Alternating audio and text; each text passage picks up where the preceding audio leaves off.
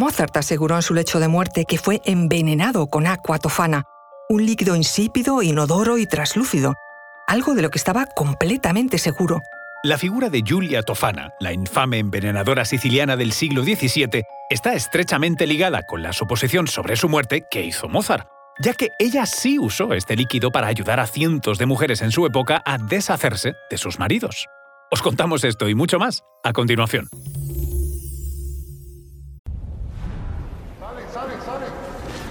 Conoce mejor al equipo que protege nuestras costas.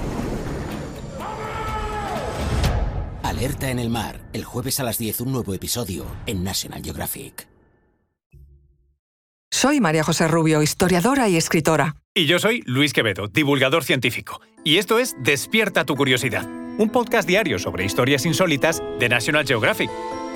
Y recuerda, más curiosidades en el canal de National Geographic y en Disney Plus.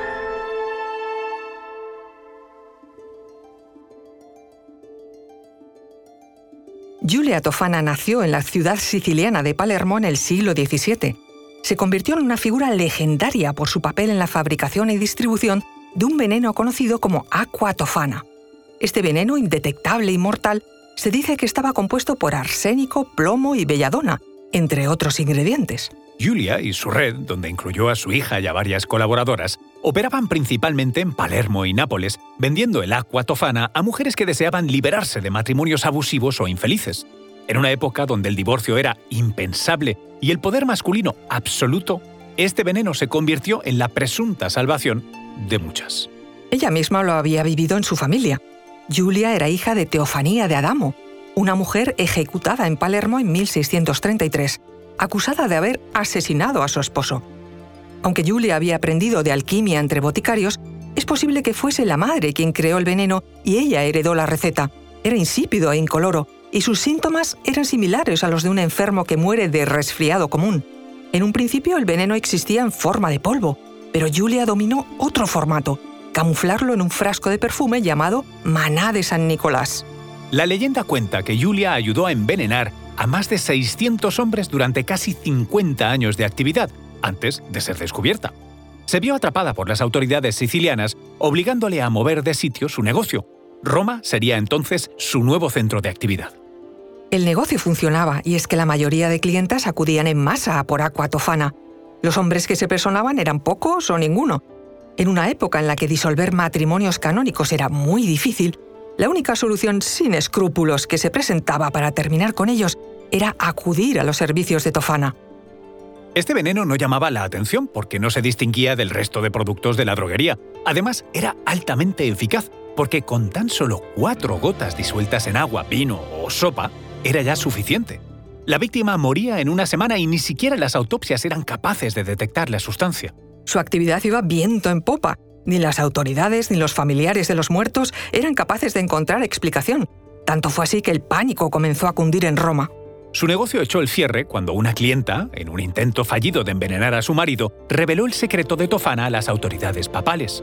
Su popularidad, no obstante, hizo que los ciudadanos de Roma impidiesen su arresto avisando previamente a Julia.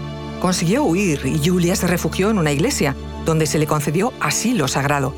Fue entonces cuando se difundió rápidamente el rumor de que había envenenado el agua de Roma, poniendo a la mayor parte de la población en su contra, lo que provocó que la guardia, junto con algunos habitantes, forzaran la entrada y la sacaran a rastras del templo. Tras su arresto, Julia fue obligada a llevar botas de plomo durante su estancia en prisión. Después, fue torturada para conseguir la confesión de los asesinatos de esos 600 hombres provocados con la venta de sus venenos en Roma entre 1633 y 1651. Siete años más tarde fue ejecutada de forma pública en la horca, en el campo de Fiori junto con su hija Girolama y tres colaboradores más. Tras su muerte, su cuerpo fue arrojado sobre el muro de la iglesia que la había acogido y ocultado. La declaración de Julia reveló el nombre de varias clientas y las represalias se pusieron más serias y estrictas. Algunas de ellas y varios proveedores fueron arrestados y ejecutados, mientras que otros fueron encarcelados. Estos últimos se libraron de la pena de muerte tras argumentar que solo habían usado el aqua tofana como perfume. Esta historia refleja la fascinación y el temor que rodeaban al uso de venenos, vistos como una herramienta de poder y venganza, especialmente entre aquellos que carecían de poder militar o político. Aunque incluso en las circunstancias personales más extremas, la moralidad se impuso al crimen, poniendo fin a esta actividad criminal en Italia. Giulia Tofana es vista como una asesina en serie y una vengadora de mujeres, incluso encasillando su persona bajo el seudónimo de asesina seductora. Sin embargo, Julia nunca se manchó las manos de sangre porque nunca mató de forma directa a nadie. El clima social de esta época permitió y favoreció el empleo de venenos como una herramienta de poder y control. Los avances en alquimia permitieron encontrar una forma inmoral de librarse de aquellos problemas que atormentaban a la población en aquella época. La revelación de estas redes de envenenamiento provocó una ola de pánico y paranoia general en toda Europa. En Sicilia y Roma, la historia de Giulia Tofana llevó a una caza de brujas contra mujeres sospechosas de envenenamiento. Incluso en Francia, bajo el reinado de Luis XIV, se vivió una situación similar con el asunto de los venenos, pero esta, esta es otra historia. En un mundo donde las opciones eran limitadas, el veneno se convirtió en la opción más indecorosamente sencilla, un arma secreta en manos de aquellos que carecían de autoridad y que parecía no tener repercusiones. Estos eventos también dejaron una huella duradera en la cultura popular, alimentando leyendas e historias como la de Tofana, que persisten hasta nuestros días.